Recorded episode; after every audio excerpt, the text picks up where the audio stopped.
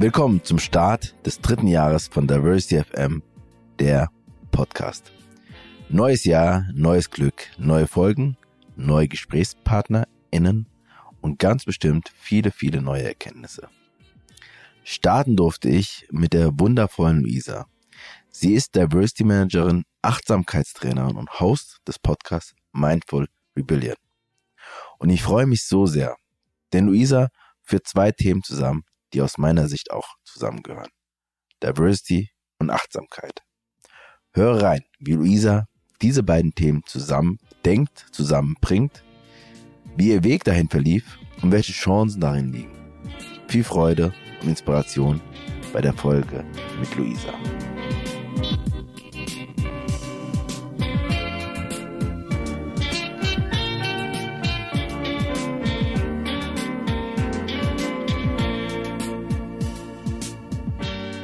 Ja, hi, liebe Luisa. Ähm, Hallo. Sehr, sehr, sehr schön, dass wir heute ähm, miteinander sprechen. Und ähm, das ist ja die erste Folge im dritten Jahr. Ähm, und ähm, genau, und ich habe mir, ich habe dann überlegt gehabt, wie, wie starte ich da am besten? Ähm, hatte mehrere Ideen und irgendwie, wie es oft so ist, habe ich dann deinen Post gesehen auf Instagram und äh, dachte, das passt total, weil ich das Thema eh schon länger ähm, auf dem Schirm hatte und auch eine Verbindung äh, bringen wollte zwischen dem Thema von Achtsamkeit, Yoga, Yoga, Meditation und aber auch das Thema Diversity. Und das ist ja bei dir ideal, weil bei dir steht ja bei Mindful äh, Rebellion Podcast-Host, Diversity Managerin und Achtsamkeitslehrerin. Und ganz das ist genau. eine perfekte Kombi, wo ich ganz, ganz neugierig bin. Ähm, genau, von daher vielen Dank, dass du gesagt hast und vielen Dank für deine Zeit. Ja, mega vielen Dank für die Einladung. Ich freue mich total, dass du äh, dein drittes Jahr mit mir startest. Herzlichen Glückwunsch zu den ersten zwei auf jeden Fall schon mal. Ja, danke dir, danke dir. Genau, und wie immer starte ich mit meiner Frage, äh, Diversity FM, was du mit dem Begriff Diversity, jetzt bist du Diversity Managerin, ähm, ähm, von daher hast du mindestens mal einen Bezug, einen professionellen Bezug dazu, aber ähm, darüber hinaus, ähm, was verbindest du mit dem Begriff? Ja, Diversität, also in erster Linie, dass ähm, wir alle ein Stück weit natürlich divers sind, also Vielfalt von Lebenserfahrungen, von Perspektiven. Und ähm, ja, dass uns diese unterschiedlichen Lebenserfahrungen und Perspektiven auch ein Stück weit alle einzigartig machen, dass es aber auch bestimmte ja, Erfahrungen und Prägungen gibt, die vielleicht ein bisschen rausstechen, äh, bestimmte mhm. ja, Geschichten sozusagen, die in unserer Gesellschaft erzählt werden, ähm, die uns alle beeinflussen. Einerseits die Art beeinflussen, wie wir Menschen sehen, aber auch wie wir gesehen werden und ähm, ja, dass diese Wahrnehmung dann eben auch unser Verhalten beeinflussen kann. Und ich glaube, dass es wichtig ist zu schauen, was sind das denn für Geschichten, die wir erzählen und äh, da ein bisschen genauer zu überlegen, was äh, wollen wir denn erzählen und äh, wie wollen wir auch sagst, Menschen sehen. Welche Geschichten wir erzählen? Naja, beispielsweise gibt es ja bestimmte Eigenschaften, mit denen man ähm, so in die Welt gestellt ist. Also gibt ja unterschiedliche Dimensionen von Diversität. Mhm. Ähm, und ich glaube, dass, wie gesagt, wir alle divers sind, ähm, aber dass es beispielsweise ähm, Hautfarben gibt, die eben mit bestimmten ja, Qualitäten oder auch Urteilen versehen werden und die dann natürlich wiederum einen Einfluss darauf haben, wie wir Menschen begegnen, wie wir uns Menschen gegenüber verhalten. Aber auch wenn wir selbst beispielsweise jetzt, um bei dem ähm, Thema Hautfarbe zu bleiben, ähm, diese Hautfarbe haben, dass wir dann auch gewisse Einstellungen ähm, ja, ertragen müssen, die aber teilweise auch verinnerlichen können. Also mhm. ich glaube, dass ähm, ja, es die, gewisse Erzählungen gibt sozusagen, die wir durchaus hinterfragen dürfen äh, im 21. Jahrhundert und ähm, ja, auch dementsprechend ablegen können. Mhm. Ja, sehr schön. Vielleicht kommen wir später nochmal dazu. Ähm, und jetzt ist es ja so, dass wir ähm, beim Thema Diversity einfach ganz viele Dimensionen haben. Ähm, und wie ist es bei dir? Du hast jetzt Hautfarbe als ein Beispiel genannt. Ähm, Gibt es da eine Dimension, wo du sagst, beim Diversity, ähm, die, wo ich mich stärker damit beschäftigt habe, die irgendwie ähm, mir persönlich unheimlich wichtig ist oder wichtiger? Ähm, und andere, wo du sagst, ach, da würde ich gern mehr und habe irgendwie vor, steht auf meiner To-Do-Liste. Ist bei dir? Ja, total. Also es gibt, ähm, glaube ich, zu unterschiedlichen Lebenszeiten unterschiedliche Dimensionen, die mich eher beschäftigt haben. Ähm, momentan ist es, also sind es vor allen Dingen drei. Mhm. Ähm, jetzt im, im persönlichen Kontext, im beruflichen Kontext als Diversity Managerin habe ich natürlich mit den Dimensionen vor allen Dingen zu tun, die es an der Uni gibt. Ähm, aber für mich persönlich ist es vor allen Dingen das Thema Gender, Hautfarbe und du hast ja auch gefragt, was für ein, welche Dimension sozusagen äh, hättest du gerne, ja, worüber würdest du gerne noch mehr wissen? Und das ist vor allen Dingen das Thema ähm, ja, sozioökonomischer Background auch, weil ich glaube, dass in unserer Gesellschaft leider das Thema Klassismus hm, ziemlich hinten runterfällt und auch wenn wir das in Zeiten von Corona vielleicht ab und zu ein bisschen diskutiert haben, glaube ich, so in der Gänze ist uns das ganz oft nicht bewusst, wie sehr das tatsächlich unser Denken und Handeln beeinflusst. Absolut, absolut. Ähm, und äh, Gender, Hautfarbe, ist das irgendwie, weil ich würde gerne mal verstehen, auch wie du zum Thema Diversity gekommen bist. Ähm, mhm. War das so jetzt, bevor du überhaupt Diversity Managerin geworden bist? Ähm, also warum ähm, die, die drei, Klassismus hast du schon ein bisschen was gesagt, das ist gesellschaftlich einfach ähm, eine größere Rolle spielt, als wir oft auch ähm, ähm ja, diskutieren und auch, ähm, auch ähm, im Vordergrund vielleicht stellen. wie ist es bei Gender und Hautfarbe? Mm, ja, also ich meine, das sind natürlich Themen, die mich persönlich beeinflusst haben. Also ich meine, ähm, vor allen Dingen erstmal als Frau habe ich mir viele Gedanken darüber gemacht, wie werde ich unterschiedlich behandelt, einfach weil das ähm, ja Thema Hautfarbe erstmal tatsächlich für mich lange Zeit nicht so eine Rolle gespielt hat. Ich bin in einem weißen Kontext aufgewachsen, in einer weißen Familie mehrheitlich, mhm.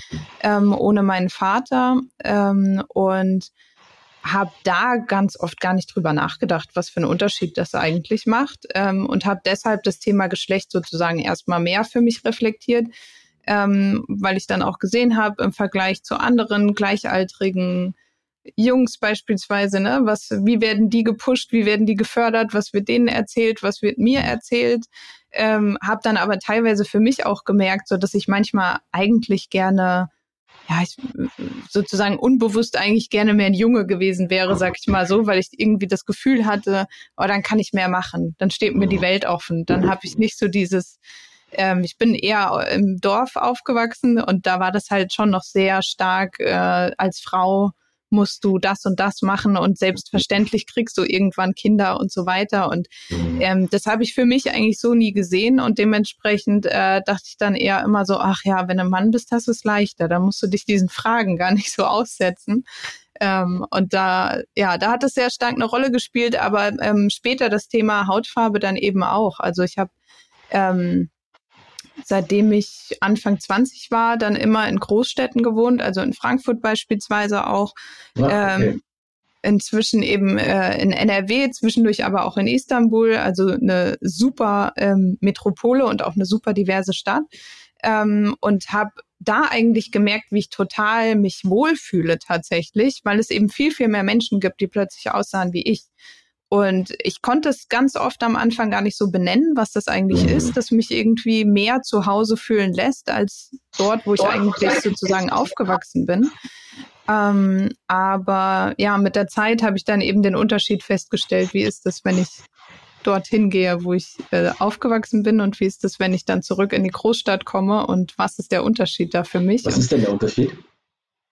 Mm, naja, es macht schon was mit einem, wenn man ähm, mit Menschen aufwächst, die nicht so aussehen wie man selbst und in einer Gesellschaft aufwächst, wo ähm, die eigene Hautfarbe nicht als Norm gilt. Also, ne, wo man immer wieder gefragt wird, wo kommst du her, wo man immer wieder darauf angesprochen wird, dann gerade auch nochmal das Thema Intersektionalität, ne, als Frau.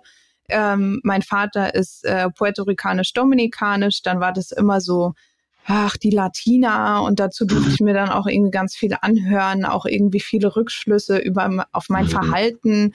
Irgendwie so, mhm. ja, du bist ja temperamentvoll, weil du bist ja auch Latina und also so lauter solche Dinge. Ähm, bis hin natürlich auch, also muss ich leider wirklich sagen, zu echt äh, sehr negativen äh, rassistischen Erfahrungen, wo mir wirklich äh, mir und Freundinnen ähm, Nazis auf der Straße hinterhergerannt sind und also wirklich äh, echt Dinge, die ich auch niemandem wünsche und ähm, dann auch die Art und Weise, wie wird es vom Umfeld wahrgenommen. Da kam dann erstmal, ja gut, du warst ja auch bis morgens um 5 Uhr unterwegs und du warst ja feiern und das ist ja klar, dass einem irgendwas passieren kann, so als Frau, ne, wenn du dann irgendwo draußen bist morgens um die Uhrzeit. Und ich dachte mir so, okay, also bin ich jetzt eigentlich schuld? Und mhm. also, ne, da kommt halt äh, sehr viel zusammen und ähm, ja, das hatte ich tatsächlich in der, das Gefühl, dass ich in der Großstadt dann mehr Menschen begegnet bin, die ähm, ja einen ähnlichen Hintergrund haben wie ich, aber das Thema auch teilweise dann gar nicht mehr so eine große Rolle gespielt hat, mhm. weil es halt klar war, dass dass irgendwie, wie gesagt, alle divers sind und irgendwie jeder hat so seine eigene Vorgeschichte und seine eigene Herkunft und eigene Kultur von mir aus auch. Also ähm, das war dann gar nicht mehr so das Thema tatsächlich. Hm. Ja, spannend. Weil ich bin überhaupt nicht auf dem Dorf, sondern ähm, immer in der Stadt, in der Großstadt, äh, vor allem in Frankfurt, ähm, aufgewachsen. Aber habe auch schon immer dieses Gefühl ähm, des Unwohlseins. Also, das, wie gesagt, das kann man nicht so richtig benennen. Aber ich spüre das richtig, ne? Ähm, ähm, auf dem Dorf ähm, oder in bestimmten anderen Gegenden mhm. zu sein. Ähm, und allein immer wieder nach Frankfurt reinzukommen, das ist natürlich das Heimat für mich ist auch damit verbunden. Ähm, das macht definitiv einen Unterschied. Und dann, wenn man aufwächst, ist es, glaube ich, auch, auch da hast du, hast ja auch ein Heimatgefühl zu dort, wo du aufgewachsen bist. Aber das finde ich interessant, dann zu sehen, zu merken, naja, eine Großstadt ist aus unterschiedlichen Gründen auch interessant, ja. ähm, vielleicht auch herausfordernd, aber spannend. Aber dieser Punkt von wegen äh, Vielfalt und dass man nicht die Ausnahme ist, sondern mehrere Menschen sieht. Wir hatten das, als wir in London waren, ähm, auch, das ist ja nochmal ein größerer Unterschied äh, ja. mit Menschen, die schwarz sind und so weiter. Ähm, das nimmst du ja nochmal viel stärker wahr. Ne? Ja. ja, absolut. Ja, und ich meine, ich war zwischendurch auch in, in New York, ähm, weil ein Teil meiner Familie väterlicherseits dort lebt und dort so die eine der Fragen, die immer am meisten gestellt wurden, war eigentlich, naja, wie ist es denn irgendwie so als Nicht-Weiße in einer weißen Familie? Das muss doch total krass sein. Und ich dachte mir so, hä, nee, wieso? Ist doch gar kein Problem. Und bin dann auch nach Hause gekommen, habe dann eigentlich gemerkt, ach krass, nee, warte. da sind doch ein paar Dinge, die fallen mir jetzt erst auf. Ähm, und klar, es ist natürlich auch so ein Bewusstwerdungsprozess mit einem selbst. Und das hat mich aber eben dazu auch dann letzten Endes gebracht zu sagen, okay, ähm, ich merke einerseits, wie bin ich damit umgegangen, was hat mir geholfen, dann aber auch zu schauen, okay, wie kann ich denn anderen vielleicht auch in diesem Prozess helfen? Einerseits eben den Menschen, die davon betroffen sind und andererseits aber eben auch zu schauen, wie können wir vielleicht ein Umfeld kreieren, wo Menschen authentisch sein können. Und jetzt mal wirklich unabhängig von von Hautfarbe oder wie auch immer, weil das schließt natürlich auch nicht auf ihr, ihre Präferenzen, auf ihr Verhalten, ihren Lebensstil äh, zurück, sondern wirklich, wo Menschen authentisch sein dürfen und gleichzeitig, wo wir uns irgendwie auf Augenhöhe begegnen können. Und ja, so, das hat mich dann auch ein bisschen dazu gebracht, eben ähm, mich mit den Themen zu beschäftigen, mit denen ich mich jetzt beschäftige. Ja, das wäre nämlich genau meine, meine Anschlussfrage. Ähm, also was, was würdest du sagen? Ich meine, hat natürlich einen Einfluss, dass du das machst, was du jetzt machst, ähm, aber ähm, also der Weg dorthin. Also wie, wie, war der, also genau, die Prägung und die, ähm, die Geschichten, ähm, die dich auch, ja, die du erlebt hast, die dich ausgemacht haben, im Guten wie im Schlechten, ähm, die du erlebt hast. Aber wann war dieser, die, dieser Punkt, wo du gesagt hast, na eigentlich ist das auch nicht nur persönlich, sondern auch, ich würde mich gern beruflich äh, professionell damit mehr beschäftigen, jetzt erstmal mit dem Thema Diversity. Ähm, wann hat das so angefangen, dass du Gefühl hattest, also ich wusste lange Zeit nicht, dass es so etwas gibt wie überhaupt den Begriff Diversity, Manager oder was auch, Trainings. Ähm, wie war das bei dir? Absolut, ich auch nicht. Und ich glaube auch, dass es immer noch was relativ Neues und ich glaube auch, dass es auch immer noch ein Bereich ist, der äh, sehr stark wächst und wo wir auch sehr viel lernen und ähm, auch ein Bereich, der sich noch sehr viel weiterentwickeln wird und muss auch. Ähm, aber für mich war es so, dass mich eigentlich immer das Thema mh, hm, ja gesellschaftliches Zusammenleben interessiert hat und jetzt gar nicht mal bezogen unbedingt auf ähm, ja diese klassischen in Anführungsstrichen Diversity-Dimensionen, sondern erstmal an sich. Ähm, ich habe Politik studiert im Bachelor und dann Friedens- und Konfliktforschung im Master und habe da beispielsweise auch Seminare besucht zu politischer Psychologie, weil ich es immer ganz interessant fand, irgendwie, wie kommt es eigentlich zu einem Konflikt? Also ne, gibt es da vielleicht einen Punkt, wo wir früher ansetzen können, um zu schauen, wie finden wir eigentlich zueinander? Und gerade ähm, ja an Konflikten beispielsweise, die schon passiert sind und Gesellschaften, die diese Konflikte erlebt haben, können wir daraus was lernen, können wir daraus was für uns mitnehmen. Und das fand ich mega spannend schon immer und bin dann ähm, im, nach meinem Studium eben äh, erstmal zu einer Stiftung gegangen und habe dort im Projektmanagement gearbeitet ähm, und habe da eben auch im Bereich internationale Verständigung gearbeitet. Und dadurch, dass ich eine Weile in der Türkei, in Istanbul gelebt hatte und mich auch mit der Türkei immer im, im Studium viel beschäftigt hatte, ähm, bin ich dann auch in ein Programm gekommen, das ich dann später auch geleitet habe, wo wir Führungskräfte aus der Türkei und Führungskräfte aus ähm, europäischen Mitgliedsländern in den Austausch gebracht haben, mhm. ähm, unter anderem. Ähm, und habe da dann eben gesehen, okay, warte mal, eigentlich gibt's ähm, ja, da so, so bestimmte Faktoren, die tauchen wieder auf. Die tauchen wieder auf, im, also aus den Dingen, die ich eigentlich im Studium gelernt habe über Konflikte, ähm, die finde ich dort wieder. Und eigentlich gibt es ja nicht mal, sage ich mal jetzt, einen Konflikt in dem Sinne, einen gewaltvollen Konflikt, äh, mhm. Gott sei Dank ähm, zwischen EU und Türkei. Nichtsdestotrotz kommen da Menschen zusammen, die unterschiedliche Einstellungen haben und ähm, wo es darum geht, wie, wie können wir die vereinen und wie können wir trotzdem irgendwie Gemeinsamkeiten finden, auf denen wir eben mhm. aufbauen können. Und das ist eben genau der gleiche Ansatz, den man auch fährt, sage ich mal jetzt ganz grob gesagt, nach einem Konflikt oder wenn man Menschen wieder miteinander befrieden möchte in Gesellschaften.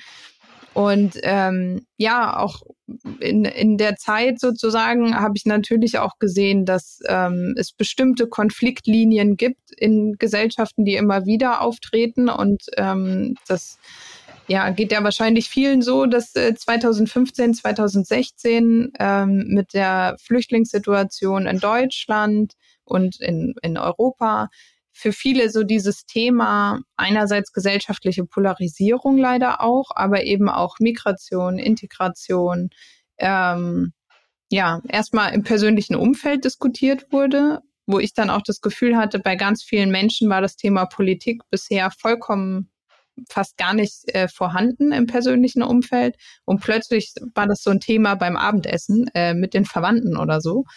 Ähm, und jeder hatte eine Meinung und jede. Mhm. Ähm, und ja, da, da habe ich dann schon gemerkt, okay, es ist, es ist leider nicht egal irgendwie, was, ähm, ja, wie Menschen aussehen, wo Menschen herkommen. Natürlich auch weiß ich das aus meiner eigenen Erfahrung, aber da hatte das plötzlich so eine große gesellschaftliche Relevanz, die es, glaube ich, für uns vorher hier in Deutschland noch nicht wirklich hatte. Und ich glaube, von dort aus sozusagen hat sich dann langsam auch was bewegt, und man hat ähm, gesehen, okay, warte mal, wir sprechen hier über Menschen, die nach Deutschland kommen. Das sind jetzt eben Menschen, die kommen eben aus dem Ausland, aber es gibt Menschen, die leben hier und äh, gleichzeitig werden sie trotzdem noch als äh, nicht deutsch angesehen. Und ne, was, was gibt es da eigentlich auch für Konfliktlinien? Weil ganz oft sind es dieselben, weil ähm, Menschen, denen zugeschrieben wird, irgendwie aus der Türkei zu kommen, jetzt mal als Beispiel, ähm, denen begegnen natürlich dieselben Vorurteile wie Menschen, die gerade aus der Türkei eingereist sind. Das heißt, da gilt es grundsätzlich mit diesen Assoziationen irgendwie ähm, ja zu arbeiten und da anzusetzen, die zu hinterfragen. Und das hat mich dann letzten Endes auch dazu gebracht, irgendwie ja mich noch stärker damit auseinanderzusetzen. Und das Thema Achtsamkeit war für mich immer Lass, so. Darf ich nochmal, äh, bevor wir ja, zum klar. Thema Achtsamkeit, weil ich meine, allein das schon ist schon spannend. Äh, wir müssten eigentlich zwei Podcast-Folgen einmal zum Thema. äh, aber die Dinge hängen ja auch miteinander zusammen. Genau das ja. würde mich auch mal interessieren. Aber ich finde nochmal die Reise auch spannend und interessant, ähm, zu sagen, hier, wie leben eigentlich, also gesellschaftlich zusammenleben mhm. ähm, und dieses Miteinander. Und ich habe auch Politikwissenschaft und Nebenfach Friedens- und Konfliktforschung und doch Soziologie studiert. Also das ist auch nochmal äh, als Parallele. Ähm, diese Frage auch jetzt mal überhaupt ähm, das Miteinander, auch dann jetzt Konflikte. Wie entstehen Konflikte? Warum entstehen Konflikte? Und was kann man tun, damit man wieder zusammenkommt? Und daraus dann die Erkenntnis, ähm, es gibt bestimmte Konfliktlinien, die häufen sich ähm, immer mhm. wieder. Und dann zu 2015, 16. Ähm, könnte man sagen, natürlich kann man sich auch aus anderen politischen, ökonomischen Gründen und so weiter ähm, auch das speichert auch Gesellschaften. Ähm, wie überrascht warst du oder was hat es mit dir gemacht 2015, 16, als, als du das erlebt hast, gerade bei dem Thema von äh, Flucht? Ähm, und ähm, also warst du überrascht über die Situation ähm, oder ähm, also ich glaube, alle waren überrascht in irgendeiner Hinsicht, manche überfordert, manche sagen, ja, jetzt müssen wir uns da, äh, müssen wir unterstützen, müssen uns engagieren. Viele haben sich auch ähm, ehrenamtlich äh, engagiert. Ähm, was hat das mit dir gemacht? Weil es hat anscheinend, war das ein Schlüsselmoment, äh, der dir auch einen Ruck gegeben hat, mehr in diese Richtung zu gehen.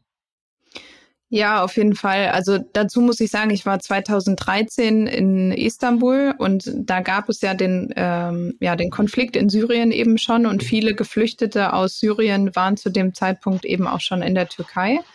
Ähm, und auch, mh, hm, wenn, also die Türkei hat ja tatsächlich sehr viele syrische Geflüchtete aufgenommen. Also nur zum Hintergrund, die meisten davon sind eben in ähm, ja eher in, in anatolischen Gebieten untergebracht gewesen ähm, und da tatsächlich auch relativ schnell ähm, im Vergleich, auch wenn man sich das anguckt, auch zu Deutschland beispielsweise auch relativ schnell Kinder in die Schule gebracht und so weiter. Aber ähm, wenn Geflüchtete dort nicht bleiben wollten aus unterschiedlichen Gründen und sind eben Richtung Istanbul gegangen, dann gab es dort in erster Linie keine Unterbringungsmöglichkeiten und viele von den Menschen haben eben auf der Straße geschlafen, wenn sie sich nichts anderes leisten konnten. Das heißt 2013, wo ja auch die Gezi-Proteste im äh, Frühjahr schon gewesen sind, ähm, war schon irgendwie in der Türkei eine sehr aufgeheizte Stimmung. Ähm, und auch viele Menschen, wie gesagt, die aus Syrien, aus Afghanistan kamen, waren dort im, im öffentlichen Bild sozusagen sehr präsent überall. Ähm, dementsprechend hat mich die Situation da schon irgendwie sehr mitgenommen und ich habe das sehr mitgekriegt live. Ähm, und auch weil es ja dann immer die Sorge gab in der Türkei, ne, was passiert irgendwie mit, äh, mit der PKK beispielsweise. Also es wurde dort sehr stark thematisiert.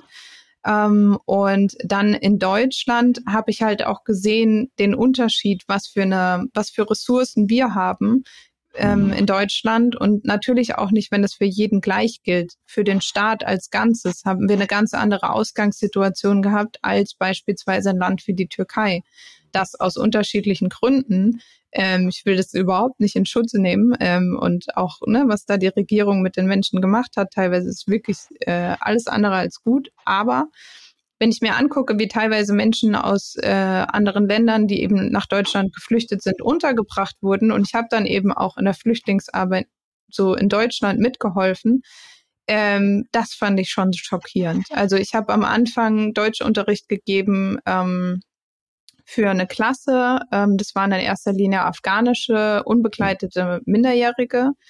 Und das, die waren sehr, sehr gut untergebracht. Es gab in Frankfurt so eine zentrale Aufnahmestelle für ähm, unbegleitete minderjährige Geflüchtete, die aber relativ schnell ähm, nach ein paar Monaten dann auch aufgelöst wurde, weil es sozusagen ja dann irgendwie zu viele waren oder so. Ich weiß es nicht. Auf jeden Fall wurden viele von denen woanders hin ähm, verteilt und dann teilweise eben auch Leute, die irgendwie gerade noch 17 Jahre alt waren, jetzt 18 waren, in eine Unterkunft gesteckt mit irgendwie 500 anderen Leuten in einer Turnhalle mhm. oder so, wo ich mir dachte, so das muss einfach nicht sein. Wir, wir sind ein Land, das das wesentlich besser organisieren und verarbeiten kann als ähm, ja als andere eigentlich von unseren Ressourcen her. Und das hat mich schockiert in erster Linie. Mhm. Und ja, wie, wie die Gesellschaft damit umgegangen ist, ich meine, das ist klar, dass ne, manche Menschen haben Ressentiments, haben aber auch Ängste und ich kann auch nachvollziehen, wenn jemand sagt, und es gab es ja teilweise auch, dass es beispielsweise kleinere Dörfer gab, wo dann eine größere Unterkunft hinkam mhm. für Geflüchtete und einfach das Verhältnis nicht mehr gestimmt hat. Ich glaube, das ist für beide Seiten einfach nicht gut. Ähm, und das äh, ja kann ich dementsprechend ähm, nachvollziehen. Nichtsdestotrotz hat mich auch überrascht, wie schnell das, sage ich mal, gekippt ist, diese Stimmung. Ähm, erst dieses Jahr, wir stehen mit äh, Schildern am Bahnhof in München. Und auch wenn das, ne, also ich glaube, Bilder waren auch in der Zeit wie auch jetzt äh, sehr, sehr prägend ähm, und haben sehr viel dann wahrscheinlich auch politisch ausgelöst.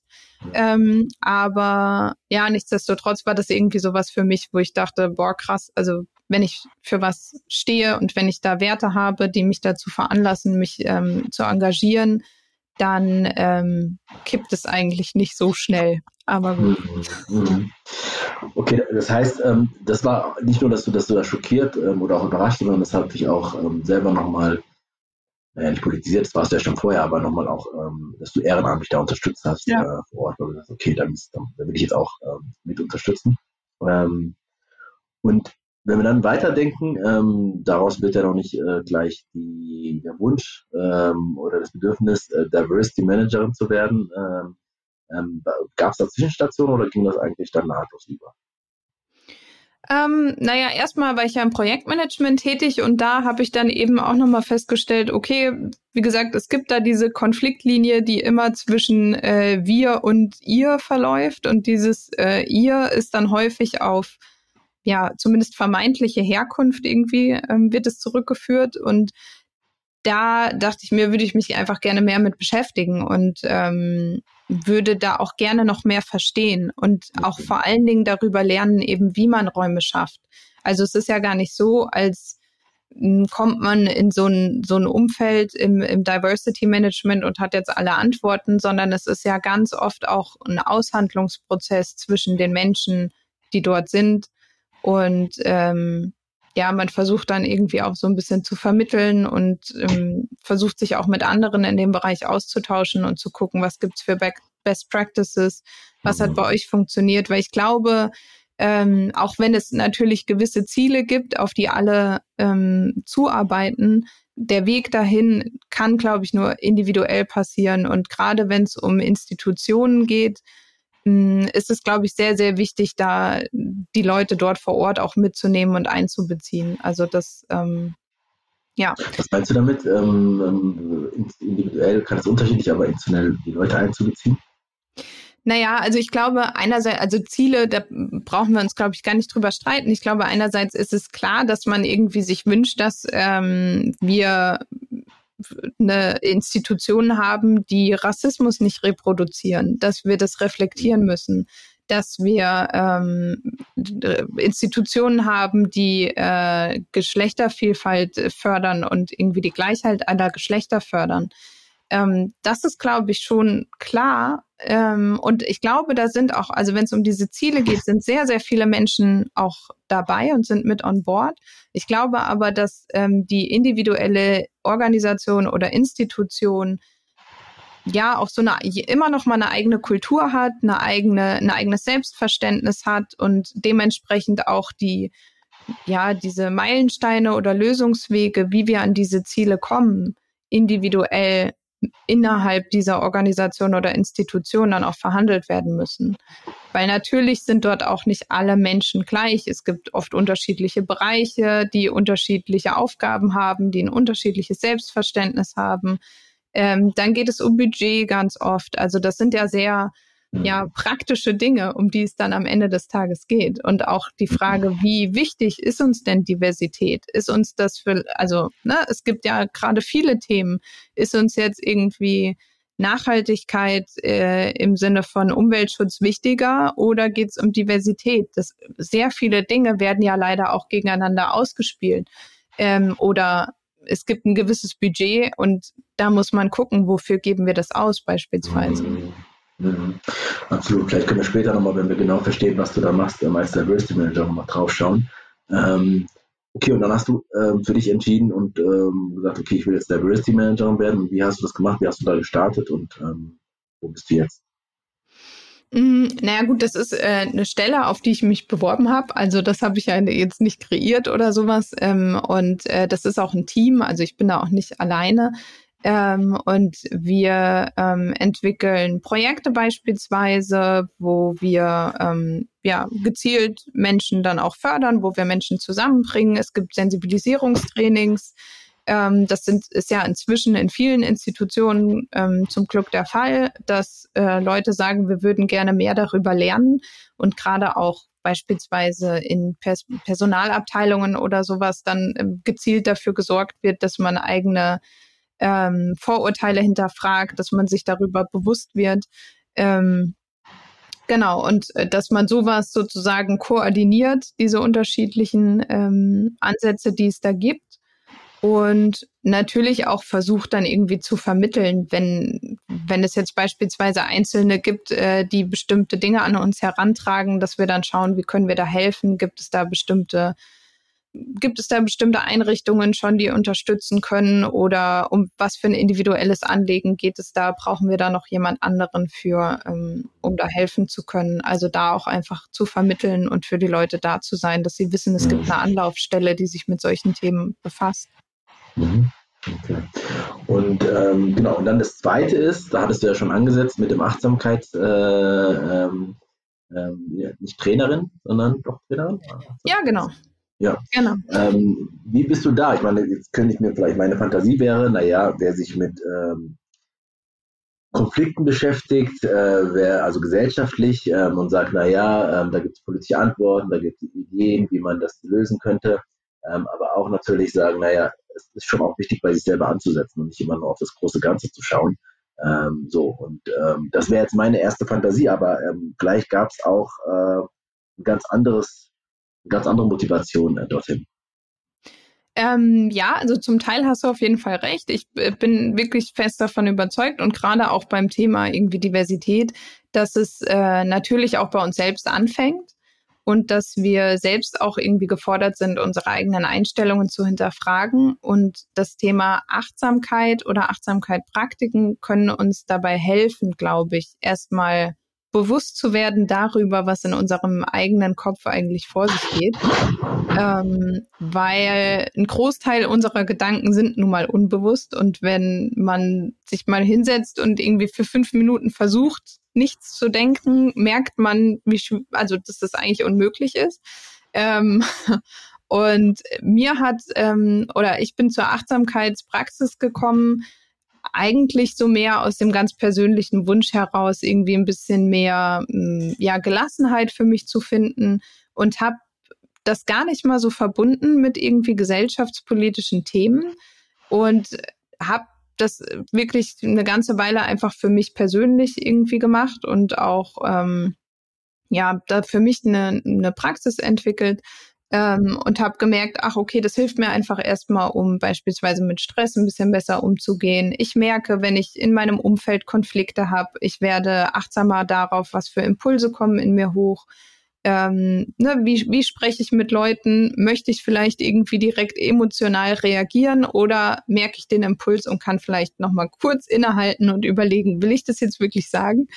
Ähm, und ich habe äh, dann auch verschiedene, ähm, also privat und beruflich verschiedene Weiterbildungen dann gemacht, beispielsweise im Bereich ähm, gewaltfreie Kommunikation und habe dann gemerkt, so, ach warte mal, das ist ja lustig. Eigentlich geht's ja im ersten Schritt, ähm, also gewaltfreie Kommunikation sind ja eben ähm, unterschiedliche Schritte, die man ähm, durchläuft und äh, so seine Kommunikation eben versucht so zu gestalten, dass sie einerseits neutraler wird und nicht ganz so geprägt äh, von unseren eigenen mh, hm, Interpretationen von e Ereignissen zum Beispiel. Ähm, und ähm, dann halt auch erstmal anfängt damit zu beschreiben, was man überhaupt sieht oder hört oder was man jetzt verstanden hat, dass man ähm, ein Bewusstsein dafür bekommt, was für eigene Bedürfnisse man eigentlich hat. Das ist eine ganz große Voraussetzung. Und diese ganzen unterschiedlichen Komponenten haben für mich dann irgendwie immer wieder zum Thema Achtsamkeit hingeführt, wo ich mir dachte, ach so, ja klar, jetzt verstehe ich, wenn ich mit anderen auch kommunizieren möchte, muss ich eigentlich im ersten Schritt erstmal ziemlich viel Bewusstsein über mich selbst haben, über meine Bedürfnisse haben, über das, was da aus mir spricht. Ist das irgendwie eine Angst oder ne, ist es irgendwie Wut oder was auch immer? Ähm, und ich muss aber auch präsent sein können im Sinne von wirklich hier und jetzt sein und offen und bereit sein, der anderen Person wirklich zuzuhören und ähm, nicht parallel über, weiß ich nicht, meinen nächsten Einkauf nachzudenken oder sowas. Und das ist ein Beispiel, aber so haben auch viele andere Dinge mich irgendwie immer wieder zum Thema Achtsamkeit dann auch geführt. Und dann habe ich mir gedacht, Moment mal, eigentlich sehe ich das gar nicht so wirklich oft, dass diese beiden Bereiche miteinander verbunden werden. Ja. Ähm, irgendwie würde ich da im ersten Schritt wirklich mal gerne mehr selbst drüber erfahren, über diese Schnittstelle. Und da ich selbst begeisterte Podcast-Hörerin bin, ähm, war das Medium für mich relativ schnell klar. Und habe mir dann gedacht, cool, dann habe ich so ein bisschen einen Freifahrtschein sozusagen, um äh, Menschen anzusprechen, die mich interessieren und mit denen darüber in den Austausch zu kommen. Und ähm, ja, habe dann eigentlich nach und nach mehr diese Verbindung eigentlich verstanden und dann auch ähm, ja sozusagen Forschung ähm, mir dazu angeschaut, äh, was was gibt es in dem Bereich beispielsweise schon und ja, also wirklich gesehen, okay, das hat einen gesellschaftlichen Vorteil und mhm. aber auch einen persönlichen Vorteil sozusagen, wenn es darum geht, mit äh, gesellschaftlichen Herausforderungen umzugehen auch. Also vice versa. Ja, ja, ja, total spannend, weil ich habe, also bin ja jetzt schon seit, seit zehn Jahren ähm, ähm, als Diversity-Trainer unterwegs und ähm, habe dann, ich würde sagen, so der Hälfte, so vielleicht vor vier, fünf Jahren, auch das mit dem Yoga und äh, mit der Meditation, also mit dem Achtsam. Und ähm, habe ähm, spätestens als, als wir dann als Familie ähm, in, auf Bali waren für drei Monate, ähm, ganz viele Zusammenhänge auch gesehen. Ne? Mhm. Und, äh, dann auch überlegt, wie kriegt man die Welten eigentlich zusammen? Und ähm, oder auch wenn man in den Buddhismus schaut, ähm, dass man da nochmal schaut. Weil was wir in den Trainings machen, ist ja äh, vor allem sich nochmal mit den eigenen Bildern, mit der Sensibilisierung, mit Wahrnehmung, auch nochmal selbstkritisches Denken, ähm, all diese Dinge. Und ähm, dachte, der eigentlich passt das also so auch als Training mal zu überlegen. Ja. Dazu gekommen. Ähm, aber auf diesem Weg. Ich habe aber auch nicht viel, da habe ich mich jetzt nicht intensiv da ähm, ähm, reinbegeben, deswegen fand ich es total spannend, dass es jetzt, ähm, du hast jetzt gesagt, äh, Yoga ist politisch, mit denen hast du dich auch nochmal äh, ähm, diesen Insta-Live, den du gemacht hast. Ähm, weil so das eine so, dieses Selbst, naja, da gibt es ganz viele Zusammenhänge, aber gleichzeitig, naja, in meiner Diversity-Welt gibt es diese, gibt es noch nicht viele, dass ein Angebot gemacht wird. Ja. Ähm, das ist die zweite Beobachtung. Und das Dritte ist, dass natürlich für, bei vielen auch ein Vorurteil erstmal da ist ähm, oder eine Wahrnehmung, ähm, dass diejenigen, die Yoga betreiben und so weiter, na klar gibt es dieses Lifestyle-Ding, aber auch, dass es eben nicht politisch ist. Ne? Dass es ja. um dich individuell geht, dass es wie du gesagt hast, um Gelassenheit und all die Dinge, um auch ähm, physisch und psychisch, mental alles sozusagen fit zu sein. Mhm. Ähm, aber die Verbindung habe ich jetzt bis jetzt nicht in der Breite sowieso nicht, ähm, wenn überhaupt als Nische ähm, wahrgenommen. Ähm, deswegen bin ich erstmal sehr froh, dass äh, so jemand wie du dich ähm, auch versuchst, die Dinge zusammenzubekommen. Ähm, ist das eine falsche Wahrnehmung, die ich da habe, ähm, ähm, dass sozusagen, dass erstmal Yoga eben nicht als politisch gesehen wird ähm, und dass, jetzt hast du dich schon seit mindestens einem Jahr damit beschäftigt, dass es auch wenige versuchen, diese beiden Dinge mhm. zusammenzubekommen. Ähm, nee, ich befürchte, da hast du recht, aber ich glaube, da tut sich was. Also zumindest seitdem ich mich jetzt stärker damit beschäftige, ne, wenn man erstmal anfängt, irgendwie in eine Richtung zu gehen, dann sieht man natürlich auch so, ah, okay, da, da gibt's auch schon Leute, die, ähm, die da vorher waren oder die ein ähnliches Interesse haben und dann tut man sich auch zusammen. Ähm, aber ich glaube, da, da geht eben noch viel, viel mehr und Leider ist es so, dass ja auch Yoga und Meditation häufig ja, ich, so ein bisschen ähm, zweckentfremdet werden. Und ich habe es ja vorhin selbst gesagt, ich habe selbst damit begonnen, weil ich eigentlich für mich erstmal mehr Gelassenheit haben wollte. Mhm. Und auch wenn das ein sehr großer Vorteil ist, den man meiner Meinung nach aus Achtsamkeitspraktiken gewinnen kann, ist es nicht der eigentliche Sinn sozusagen, auch aus den Traditionen heraus, aus denen diese Praktiken kommen, sondern es geht ja eigentlich darum, mit, ne, mit dem eigenen Kern, mit dem eigenen reinen Bewusstsein sozusagen in Verbindung zu kommen oder zumindest so, ein, so eine Idee davon zu bekommen, was wir sind, wenn wir gerade mal nichts tun, nichts denken, wenn wir alles, was unser Ego, sag ich mal, ist, also alle mhm. Prägungen, alle Erinnerungen, unsere Werte, unsere Überzeugungen, wenn wir das alles loslassen alles, was uns im Außen vielleicht an Besitz oder sonst unserem Job, was uns alles bestimmt, wenn wir das alles loslassen und uns wirklich radikal ehrlich fragen, wer wir sind, dann, ähm, und das ist ja auch was, was häufig sozusagen dann gesagt wird, dann bleibt eigentlich nur noch ein Ich bin. Und das vereint uns eigentlich alle. Weil Ja, wenn wir uns mal überlegen, äh, wenn man sich hinsetzt und meditiert und ähm, ganz still wird, dann, dann kann man das auch so ein Stück weit zumindest erfahren, ähm, dass da eben etwas in uns ist, sage ich mal, das beobachtet, dass mein beispielsweise Atem beobachtet. Und das ist so der, der ausgehende Gedanke sozusagen auch bei vielen dieser Traditionen, weil das natürlich nicht nur in uns ist, sondern das ist auch in allen anderen Menschen. Wir alle haben dieses Bewusstsein. Und wenn ich das wirklich in der Tiefe erkannt habe, dann bringt mir das natürlich auch einen Respekt anderen gegenüber. Dann weiß ich eben auch, okay, wenn dieser Mensch mh, hm, handelt, wenn er gerade emotional ist, mich anschreit, was auch immer, ähm, dann spricht er anscheinend nicht aus diesem reinen Bewusstsein, sondern dann sind das Prägungen. Und ohne natürlich irgendwie zu sagen, weiß ich nicht. Also jeder Mensch trägt am Ende immer noch eine Selbstverantwortung, ähm, aber und ohne diese Menschen, die vielleicht auch gewaltvolle Dinge tun, in Schutz nehmen zu wollen oder dafür Ausreden finden zu wollen, ähm, ist es natürlich trotzdem so, dass wir alle eine Vorgeschichte haben und dass, dass die was mit uns macht und mit der Art macht, wie wir auch mit anderen Menschen und uns selbst umgehen.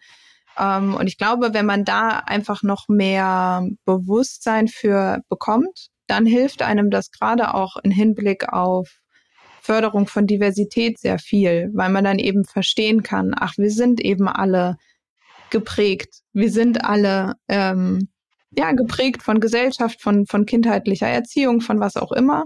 Und es geht darum, das zu hinterfragen und da genauer hinzuschauen, von was bin ich denn geprägt?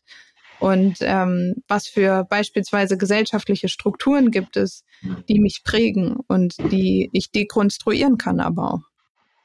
Und würdest du sagen, also jetzt mal zugespitzt sagen, ähm, dass achtsame Menschen ähm, nicht automatisch, die tun ja was dafür, ähm, Diversity-kompetent sind äh, per se?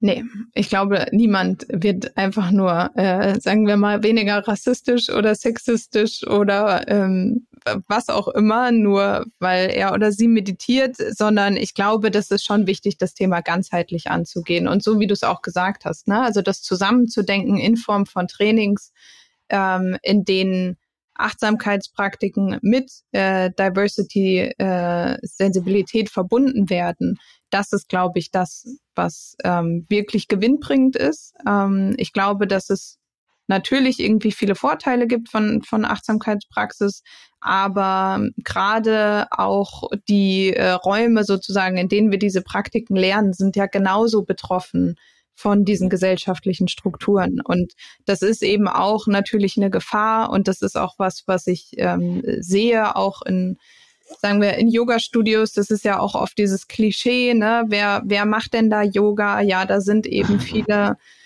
weiß ich nicht, ähm, tendenziell weiße, junge, schlanke, gesunde Frauen, ähm, die dort Yoga machen. Und ähm, das erstens aufzubrechen ähm, und auch wirklich bewusst zu versuchen, andere Menschen in diese Räume zu holen, glaube ich, ist eine Aufgabe, die auch gerade diese Szene hat.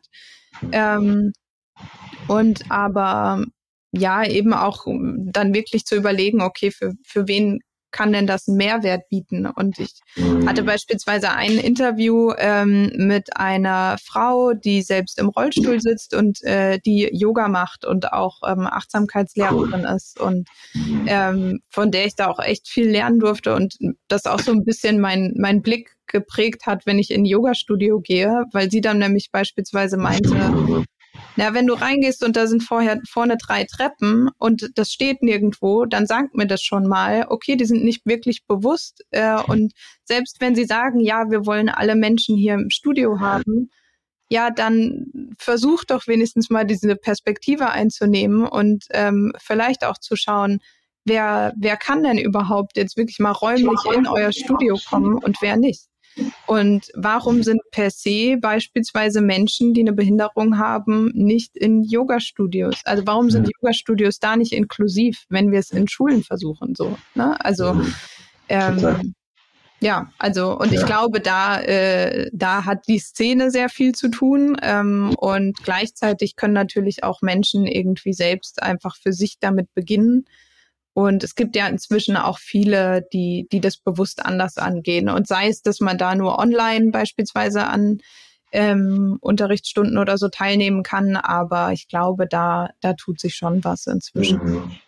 Das heißt, wenn ich es richtig verstehe, ähm, sozusagen, ja, für einen individuell und letztendlich auch gesellschaftlich ist es total, also für dich erstmal ähm, aus persönlichen Gründen, weil du merkst, es, es hat einen Effekt, einen positiven Effekt, ähm, aber es kann helfen, nochmal, ähm, was, was wir besprochen haben, Sensibilisierung, Bewusstsein, was macht das mit mir, was machen Dinge für mich. Aber wie reagiere ich auch, also nicht aus dem Affekt heraus. Und das Zweite ist aber, dass du sagst, naja, gehört aber trotzdem grundsätzlich, also gehört auch dazu, äh, Strukturen zu hinterfragen, erstmal die wahrzunehmen, zu sagen, naja, ob das das Yoga-Studio ist, ähm, ob das die Institutionen sind, ob das überhaupt politische Entscheidungen und so weiter oder Prozesse auch angeht. Also das beides zusammenzudenken. Es reicht nicht nur Yoga zu machen. Ähm, es könnte aber auch den Menschen, die politisch total ähm, die Strukturen erkannt haben und so weiter, helfen, ähm, diese andere individuelle Ebene äh, mitzunehmen, weil es sich ja oft auch auf der persönlichen Ebene abspielt. Ne? Also Absolut. Mhm. Ja, und ich meine, also was ich, was ich tatsächlich auch, und da fasse ich mir wirklich ganz ehrlich selbst an die eigene Nase, ähm, wenn ich mir überlege, wie ich auch manchmal schnell dabei bin, andere Menschen zu verurteilen, mhm. die nicht meine Meinung teilen, dann äh, kann ich da natürlich auch erstmal bei mir anfangen. Und mh, mm, jemand, also wie ich, die irgendwie Toleranz predigt, äh, wie viel Toleranz zeige ich gegenüber Menschen, die eine andere Meinung haben. Und natürlich gibt es auch da Grenzen, ne? das ist auch ganz wichtig aus, aus vielen Gründen. Aber ähm, ins Gespräch kommen miteinander ist halt erstmal möglich, wenn man sich öffnet dafür, dass jemand eine andere Meinung auch haben darf und äh, dann auch die Möglichkeit erstmal haben darf, die zu begründen und ich erstmal sozusagen diese Prägung von dieser Person verstehen darf. Soweit muss es halt erstmal kommen. Dafür muss auch ich sozusagen mich dann öffnen. Das gilt mhm. ja für beide Seiten. Absolut, absolut. Und dann hast du deinen, ähm, dann hast du also gesagt, das Thema ist spannend, ich will die Schnittstelle irgendwie ähm, mehr füllen.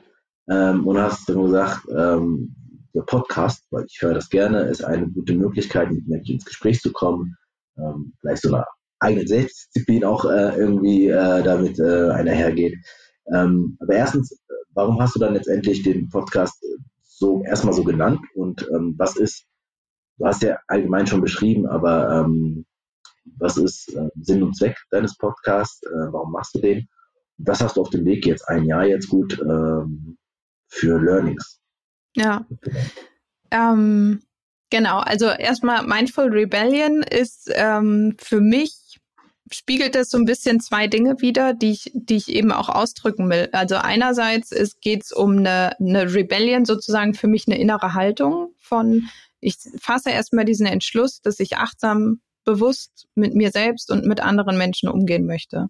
Und dass ich, äh, weil das ist wirklich eine Herausforderung. Ich glaube, viele Menschen haben im Kopf auch so dieses Bild vom meditierenden Buddha, ne, der dann da sitzt und, und lächelt und so. Aber das ist es ja nicht. Da kommt ja ganz viel hoch. Und ähm, gerade auch wenn man zu Diversity-Themen ähm, mit anderen Menschen diskutiert, da kommt ganz oft ganz viel hoch. Das kennen wir alle. Ähm, und da dann trotzdem sich immer wieder selbst, sage ich mal, zu erinnern, nein, ich möchte aber nicht ähm, beispielsweise mh, aggressiv werden oder ich möchte jetzt nicht irgendwie mich mit anderen Menschen streiten, sondern ich will das hier konstruktiv halten und ich habe da eine Verantwortung, ich kann dazu beitragen. Und auch wenn die andere Person das nicht macht, habe ich die Wahl, wie ich damit umgehen möchte. Und ähm, sich da sozusagen eine, eine Wahlfreiheit zurückzuholen, indem man bewusst ähm, auf die eigenen Impulse und eigenen Reaktionen eben ist.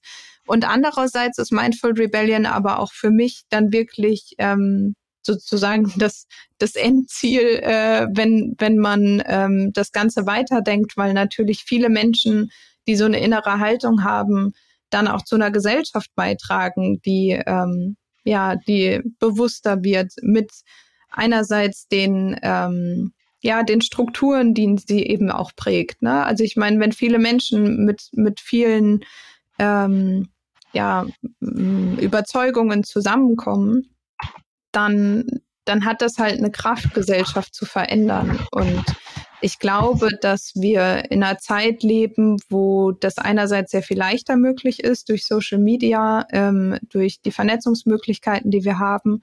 Und dass daraus halt wirklich was entstehen kann. Und das muss jetzt gar nicht sein, dass irgendwie die komplette Gesellschaft irgendwie ab morgen konfliktfrei ist, das werden wir nicht schaffen.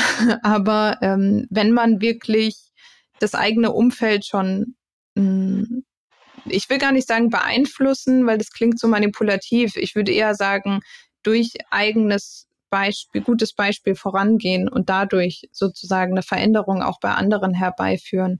Ähm, das wäre eigentlich so die Art von Mindful Rebellion, die ich mir wünschen würde, auch für die Gesellschaft. Ähm, Was ich mir die ganze Zeit aber gefragt habe, ist, ähm, also mit dem zweiten Teil, äh, wenn wir sagen Rebellion oder Rebellion, ja. ähm, wenn ich jetzt schaue hier ähm, als äh, Aufstand, offene Auflehnung einer kleinen Gruppe, jetzt noch in Klammern, in Anführungszeichen, eine bewaffnete Rebellion. Das ist es bestimmt nicht mit der bewaffneten Rebellion, das wäre ein Widerspruch, aber es geht ja schon um, um also wortwörtlich Aufstand. Äh, was genau. ist sozusagen der Aufstand äh, daran? Na, der Aufstand ist eben eigentlich der Aufstand gegen diese, ähm, gegen diese ähm, Reaktionen, die kommen können oder auch ja, sehr häufig kommen, entweder aus dem eigenen Ego heraus. Also bestes Beispiel, ähm, jemand weist mich auf etwas hin, das ich gesagt habe, das verletzend ist für eine Person oder für die Person, die mir das gesagt hat.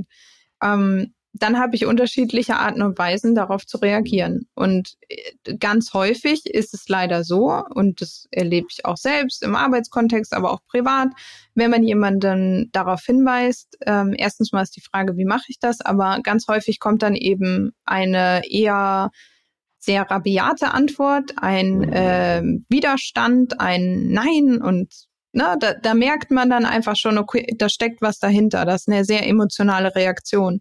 Und man hätte aber ja beispielsweise auch die Möglichkeit, diesen Impuls, der da kommt, der da sagt, oh, ich fühle mich jetzt angegriffen, das, das sehe ich ganz anders. Was glaubst du, wer du bist, dass du mir sagen kannst, ich drücke mich falsch aus? Mhm. Dass man den wahrnimmt, aber eben vielleicht einfach für sich erstmal ähm, überlegt, ist es denn wirklich so? Oder steckt da vielleicht gerade was anderes dahinter? Fühle ich mich in meiner Expertise verletzt äh, oder herabgesetzt, äh, weil mir jemand anderes irgendwie glaubt, was beibringen zu können oder wie auch immer? Also das können ja ganz, ganz viele Dinge sein, die da dahinter stecken, aber ähm, ja, Aufstand tatsächlich erstmal für mich ähm, bedeutet das, diese Haltung zu haben und wirklich dieses starke Stopp äh, zu haben. Und das kann man, glaube ich, auch gut auf die Gesellschaft übertragen, weil ich meine, wir leben in einer Zeit, wo ähm, wir so reaktiv geworden sind. Also ich meine, man, wir sind kurz vor dem Wahlkampf, äh, äh, wir sind mit einem Wahlkampf kurz vor der Bundestagswahl und also ich meine, ich glaube, da sind viele äh, mit mir einer Meinung, dass das jetzt nicht unbedingt ein Wahlkampf war, der uns allen gezeigt hat, wie unsere zukünftige Gesellschaft besser aussehen kann, sondern ganz viel auf ja sich persönlich gegenseitig hm, fertig machen oder irgendwie sich äh, ja besser darstellen, indem man andere ähm, auch schlechter aussehen lässt und das ist ja auch was, wo man durchaus auch als Institution, als Organisation eine Entscheidung treffen kann und sagen kann, nein, das machen wir nicht. Also, oder wir entscheiden uns dafür, dass wir, auch wenn es sehr, sehr schwierig ist, diesen Weg gehen und uns wirklich ehrlich mit unseren ähm, Prägungen auseinandersetzen und überlegen, okay, an welcher Stelle reproduzieren wir Rassismus, Sexismus, Klassismus, ähm, mhm. all diese Unterdrückungsformen. Und auch wenn es sehr, sehr hart ist und wir damit Gegenwind zu rechnen haben, bleiben wir bei diesem inneren Aufstand und sagen, nee, das ist uns wichtig, das entspricht unseren Werten, dass wir alle allen Menschen gegenüber ähm, mit Respekt begegnen und ja, dementsprechend bleiben wir auf diesem Weg, auch wenn es schwierig ist. Mhm. Okay, und, und, und wenn du nochmal sagen würdest, also weil äh, ich glaube, allgemein ist es schon klar, dass es, wie wichtig es ist, gerade ähm, ähm, beim Thema Umgang mit Verschiedenheit und auch ähm, den Hinweis, ähm, dass, ich jetzt durch die Bemerkung von dir verletzt wurde, ähm, wie damit umzugehen ist, würde man sagen, naja, es ist aber auch wichtig, eine gesunde, ähm, auch hitzige Streitkultur zu haben. Ähm, und dass, es, dass ich nicht immer dreimal einen, überspitzt jetzt, ja. dreimal einen ausatmen muss, ähm, und dann erst überlegen muss und so weiter, sondern ähm, ja, so, das macht mich aus als Typ und das als Gesellschaft und das ist auch überhaupt nicht umsetzbar in, in, in, im Arbeitsleben und so weiter. Ähm, aber äh, um nochmal so ein paar, also warum ist es wichtig, ähm, sich selbst nochmal, ähm, sich selbst und anderen gegenüber ähm, auch achtsam zu sein gerade bei der Frage von Diversity und jetzt sozusagen geht es ja oft um die Diskriminierungssituation, ähm, dass wir immer eigentlich so in der Regel ähm, erleben, dass Menschen auf diese Hinweise, ähm, dass ich mich sexistisch, rassistisch, ähm, wie auch immer, äh, verletzt gefühlt habe. Also die Würde des Menschen ist unantastbar, dass meine Würde angetastet wurde, dass die meisten Menschen ähm, reflexartig äh, mit ja, mit Beschuldigungen oder mit Rechtfertigung und so weiter reagieren. Also warum ist es, da, also weil es leuchtet natürlich ein, dass es gut wäre, erstmal durchzuatmen. Ich glaube, das würde jede Person im Nachhinein sagen. Aber ähm, ja, glaube ich, weißt du, was ich meine? Das ist, äh, glaube ich, noch wichtig dazu, ein paar Sätze zu sagen. Auf jeden Fall. Also ich glaube, mm, was du gerade angesprochen hast, ist ja auch ein sehr verbreitetes Bild. Äh, das meinte ich ja vorhin auch so überspitzt mit dem, äh, mit dem achtsamen Buddha, der da sitzt und meditiert und, und lächelt.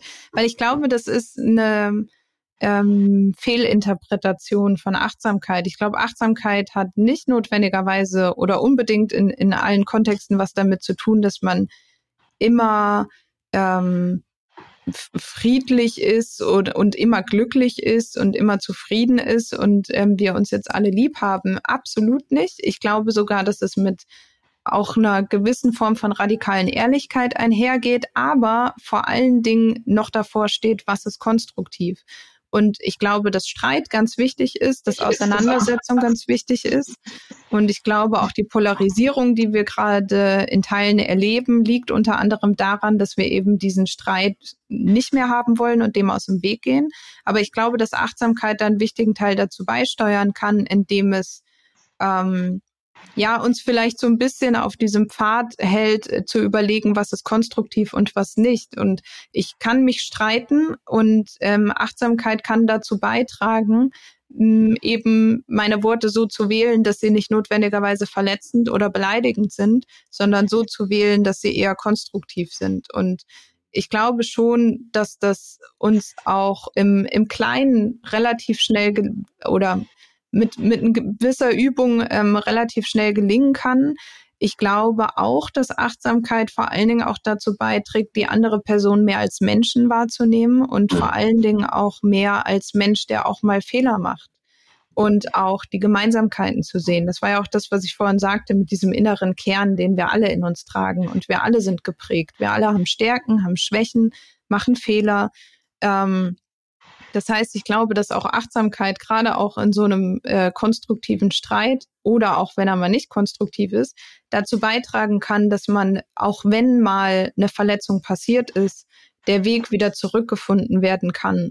Zum Beispiel, indem, wenn ich eben verletzend war, mir das auffällt und ich sagen kann, pass mal auf, das war jetzt nicht in Ordnung von mir, ähm, es tut mir leid. Äh, ich glaube, wir haben auch in der Gesellschaft ähm, verlernt zu sagen, es tut mir leid und ich habe da einen Fehler gemacht und versuchen uns dann da manchmal so ein bisschen rauszuwinden. Aber ich glaube, gerade im Hinblick auf Diversity würden wir so viel weiterkommen, wenn wir, und zwar wirklich alle Seiten, einerseits häufiger sagen könnten, es tut mir leid, da habe ich zu schnell gehandelt oder da habe ich ähm, nicht dran gedacht, ich habe das falsch gemacht und ich bemühe mich aber wirklich auch äh, darum, das besser zu machen und andererseits aber auch das Verständnis dafür zu haben, dass wenn es jahrhundertelange gesellschaftliche Strukturen gibt, die dazu beitragen, ähm, wie wir denken und handeln, dass das natürlich nicht nach einem Diversity-Sensibilisierungstraining vorbei ist, mhm. sondern ne, dass wir alle auch uns achtsam miteinander verhalten und äh, dementsprechend uns auch ein Stück weit entgegenkommen und der anderen Person nicht unbedingt das Schlechteste unterstellen. Weil das ist ja auch oft was, was mit meiner Interpretation zu tun hat, mehr als mit dem, was, was vom anderen kommt, sozusagen. Mhm. Ne? Da Absolut. unterstelle ich ja auch viel. Und ähm, äh, weil du sagst, also gemeinsam genau achtsam sein, weil das ist, glaube ich, wenn das so ist, wenn der Raum, in dem ich bin, ähm, ähm ein gegenseitiges Miteinander und achtsames, achtsamer Umgang ist, dann ist das, glaube ich, dann bedarf das, bedarf das von jedem einem etwas, das zu tun, ja. genau das, immer wieder. Ähm, und gleichzeitig gibt es immer wieder ja Situationen, ähm, in denen man auf Menschen trifft. Also ich nenne das so, dass die achtsam auf Ignoranz trifft. Ne? Ja.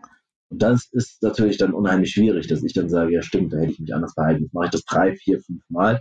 Äh, das Gegenüber reflektiert sich aber nie, sondern sieht, ja, siehst du schon wieder und jetzt sei erstmal ja. achtsam und dann äh, sag erstmal, also, dann wiederholt sich das. Deswegen ist die Frage, was, was ist da deine Erkenntnis? Ich weiß nicht, ob du selber damit was anfangen kannst mit so einem Beispiel, aber wie gehen wir um ähm, in einer, in einem Raum, in einer, in einer, in einer Umgebung, die halt nicht achtsam ist, ähm, ja. weil es reicht ja nicht allein, wenn ich achtsam bin.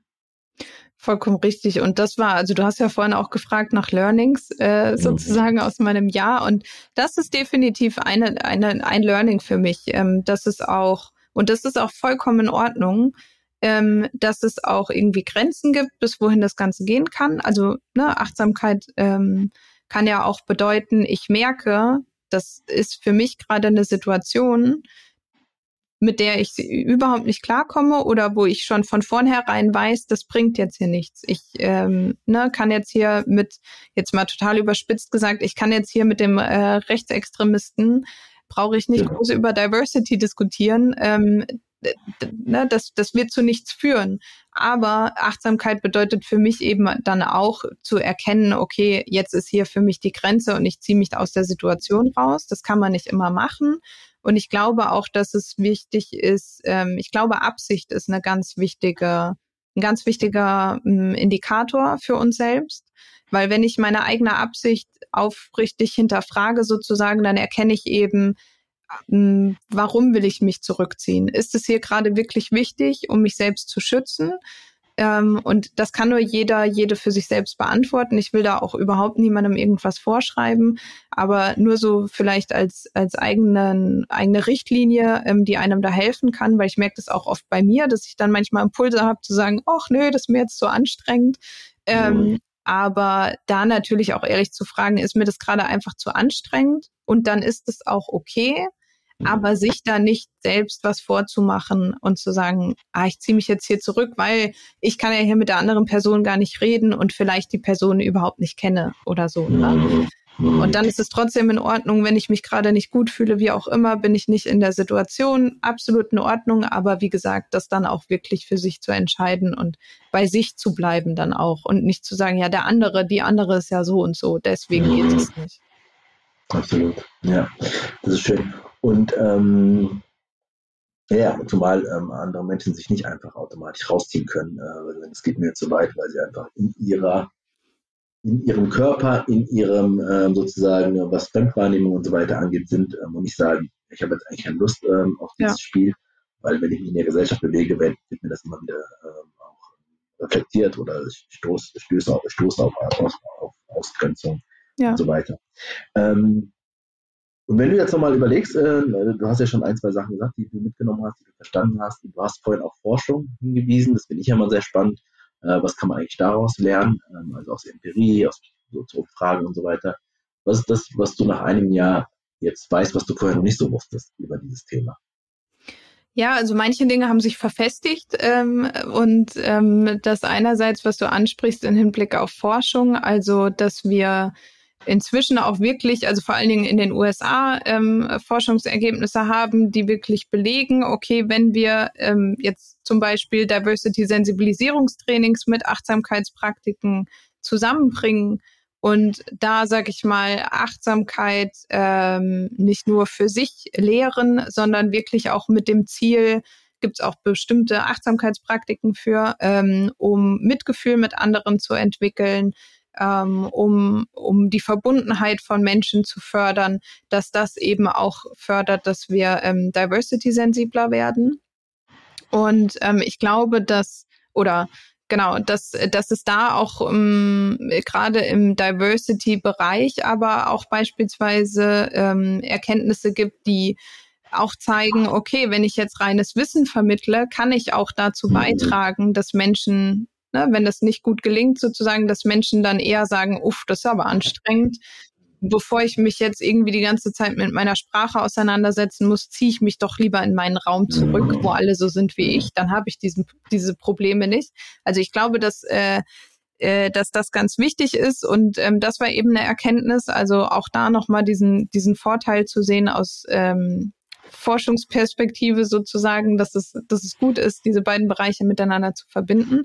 Und andererseits habe ich aber auch ähm, vor allen Dingen Gespräche führen dürfen, wie das eine, ähm, das ich schon erwähnt habe, mit Menschen, die eben andere Lebensperspektiven und Lebenserfahrungen haben als ich und äh, die echt meinen Blick geweitet haben. Also ähm, ich habe beispielsweise in meinem Umfeld nicht viele Menschen äh, oder kaum Menschen, die eine Behinderung haben. Das heißt, diese, diese Blick, diese Sichtweise fehlt mir in meinem in meinem Alltag sozusagen, wenn ich durchs Leben gehe. Und dadurch, dass ich da ähm, auch jetzt eben äh, mit, mit Mechthild Kreuser, mit der ich gesprochen habe, in Kontakt bin ähm, und die auch einen Podcast hat, by the way, ähm, und dann aber auch ähm, anderen Leuten auch mal gezielt folge auf Instagram beispielsweise und merke so, ah, da ist ja eine Lücke.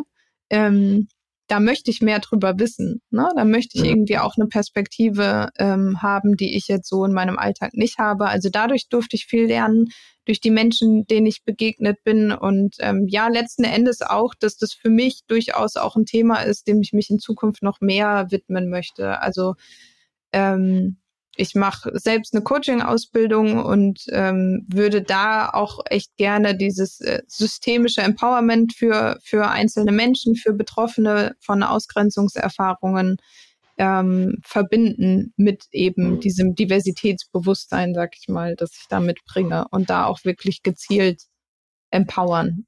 Mhm. Schön. Ja, äh, genau. Also es ist einfach schön, was man im Podcast, im Gespräch mit anderen, ähm, in ähm, ja, Erweiterung des Horizonts auch nochmal einfach äh, lernen kann.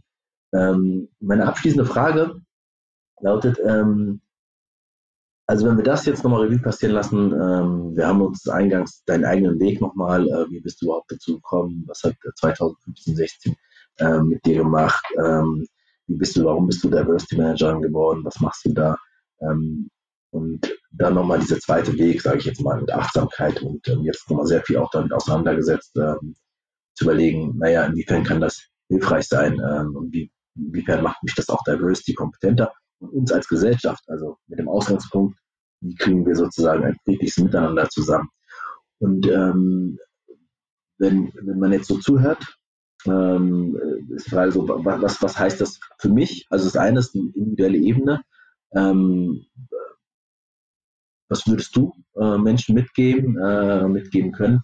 Ähm, aber auch gesellschaftlich, du hast von der Bundestagswahl gesprochen, wir werden am Sonntag sehen, was dabei rauskommt, ähm, ähm, was wir mehr machen, weil das ist für mich ja äh, der Ausgangspunkt gewesen. Ähm, sagen, es kann doch nicht sein, auch seit 2015, dass nicht nur in Deutschland, sondern europaweit und weltweit irgendwie es immer zu mehr Polarisierung kommt. Mhm. Ja. Ähm, und äh, irgendwie fällt, also ist nicht irgendwie, gibt es nicht die große Idee, wie es besser werden kann. Die sehe ich zumindest äh, ja. noch nicht. Vielleicht gibt es die auch so nicht. Ähm, also deswegen im Klein-Klein immer zu überlegen, ähm, zu schauen. Also von daher sammle ich immer wieder so Sachen, was könnte helfen, damit es am Ende gelingen könnte. Ähm, aber so auf der individuellen wie auf der gesellschaftlichen Ebene, was ist deine Erkenntnis, die du Stand heute hast? Also ich glaube, was das, was das große Potenzial ist, ist, ähm, dass es auf der individuellen Ebene und dann quasi auch im eigenen Umfeld ähm, eine Achtsamkeitspraxis, die gepaart ist sozusagen mit äh, Diversity-Sensibilität, mehr Ambivalenztoleranz schafft. Also wirklich so die Anerkennung von Verschiedenheit und auch die, das Akzeptieren davon, dass Menschen unterschiedlich sind und auch unterschiedliche Meinungen und Perspektiven haben. Und dass das aber auch, ähm, dass das auch okay ist. Das, das, wir müssen nicht alle gleich sein. So genauso wenig wie wir alle gleich sein müssen in Hinblick auf unsere Lebenserfahrungen, müssen wir alle gleich sein in Hinblick auf unsere Meinungen. Die Frage ist nur, wie gehen wir miteinander um und dass wir da durch Achtsamkeit eben lernen können, so eine gewisse, sage ich mal, so eine so eine Grenze nach unten äh, zu schaffen, die wir nicht unterschreiten und dass wir respektvoll miteinander umgehen.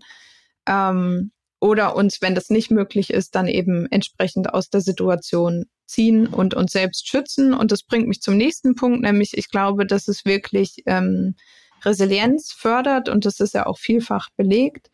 Ähm, und zwar Resilienz einerseits für Betroffene von Unterdrückung und Ausgrenzung und ähm, dass sie da wirklich ja ihre eigenen Ressourcen, ihre eigene ähm, Stärke immer wieder leichter finden zumindest. Ähm, und auch das, was passiert im Außen, ähm, als solches wahrnehmen und das nicht einfach runterschlucken, zur Seite schieben, ähm, sondern das auch wirklich anerkennen, auch die, die Belastung, die das mit sich bringt, anerkennen. Ähm, und ähm, ja, ansonsten natürlich auch, dass, dass wir mit den Herausforderungen, die wir ungeachtet unseres Backgrounds irgendwie alle haben, nämlich irgendwie Druck, Leistungsdruck, ähm, wie auch immer, die, die ganze Gesellschaft, die sich verändert, das schafft ja alles unglaublich viel Stress, dass wir damit besser umgehen können und ähm, letzten Endes aber auch Reflexionsvermögen grundsätzlich, also dass wir eben uns selbst hinterfragen können und auch Strukturen hinterfragen können, dass wir uns derer erstmal bewusst werden.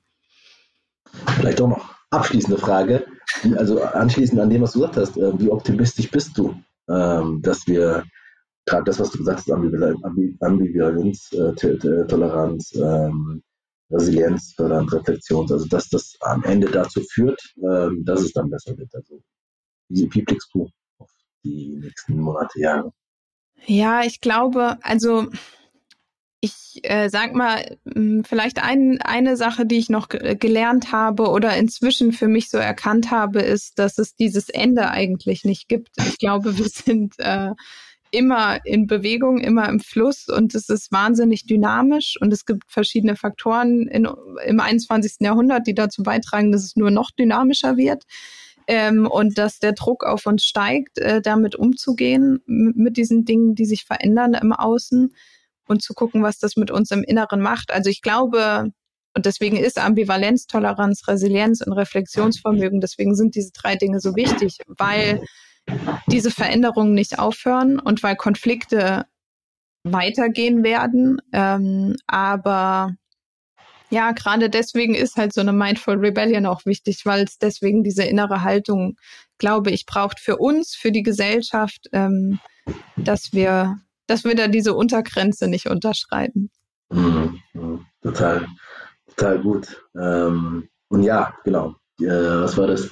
Äh, das Ende der Geschichte, so nach den äh, 90er Jahren, dachte man so, jetzt ist es geklärt. Genau. Jetzt merken wir sozusagen, wie doch irgendwie die eine Geschichte, das eine Narrativ nicht gibt, äh, sondern auch da ganz viele unterschiedliche, widersprechende Erfahrungen und auch ähm, ähm, ähm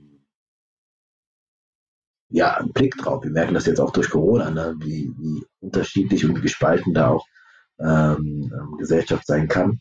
Ähm, genau, das ist vielleicht sozusagen, dass es nicht diesen Endpunkt gibt, sagen wir mal, wir arbeiten jetzt darauf zu und dann ist alles wieder gut. Genau. Ähm, sondern immer wieder, und das geht ja letztendlich auch für einen selbst, dass man immer wieder, ob das die Achtsamkeitspraxis ähm, äh, ist, die man mal eine Zeit lang irgendwie gut hinbekommt und dann irgendwie gar nicht mehr. Ich glaube, du hast letztens wieder was äh, in der ja, Story genau. Post dazu gemacht hast und dann wieder gespürt hast. Und das Gleiche gilt wahrscheinlich auch bei der Arbeit, äh, bei der Familie, bei Freunden und auch in den anderen Kontexten, in wir uns bewegen.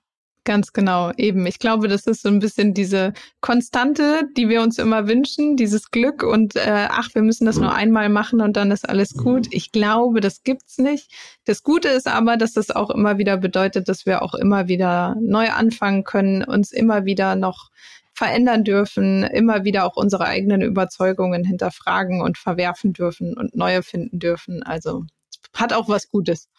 Ja, das ist ja immer gut, mit was Optimistischen äh, zu enden. Ähm, und ich finde, dass, also ehrlich gesagt, äh, ist das auch etwas, du hast vorhin von Gelassenheit gesprochen, das kann einen wieder auch gelassen machen. Ne? Dass es nicht genau. sozusagen ähm, die Menschen gibt, die immer das permanent, auch wenn man das manchmal auf Instagram mein, äh, mal, äh, meint, oder das Gefühl hat, dass die immer irgendwie alles im Griff haben, sondern das ja. ist genau dieses Auf und Ab. Und gesellschaftlich haben wir auch ein Auf und Ab.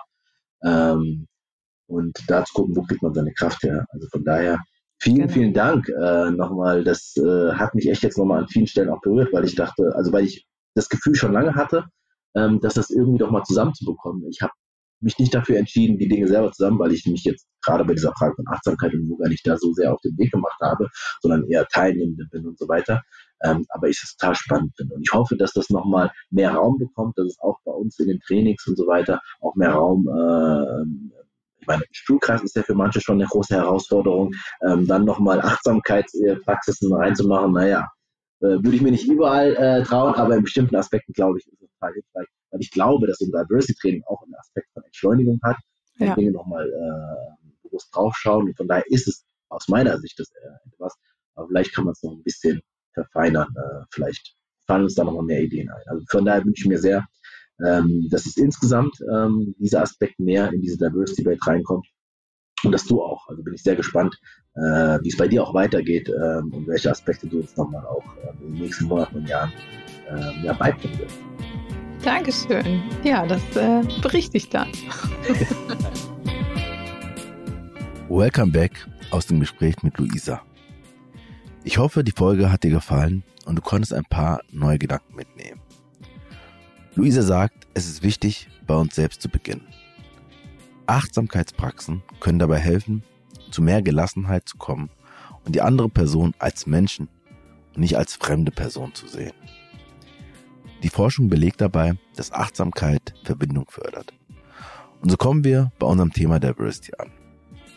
Denn wir brauchen die Verbundenheit für das friedliche Miteinander. Und es hilft in der Tat, aus dem aktiven Reagieren herauszukommen und stattdessen durchzuatmen und bei sich selbst zu starten. Vielleicht hilft auch diese Podcast-Folge dabei. Das würde mich sehr freuen. Und freuen würde ich mich auch, wenn die Themen rund um Achtsamkeit mehr Beachtung im Bereich Diversity finden würden.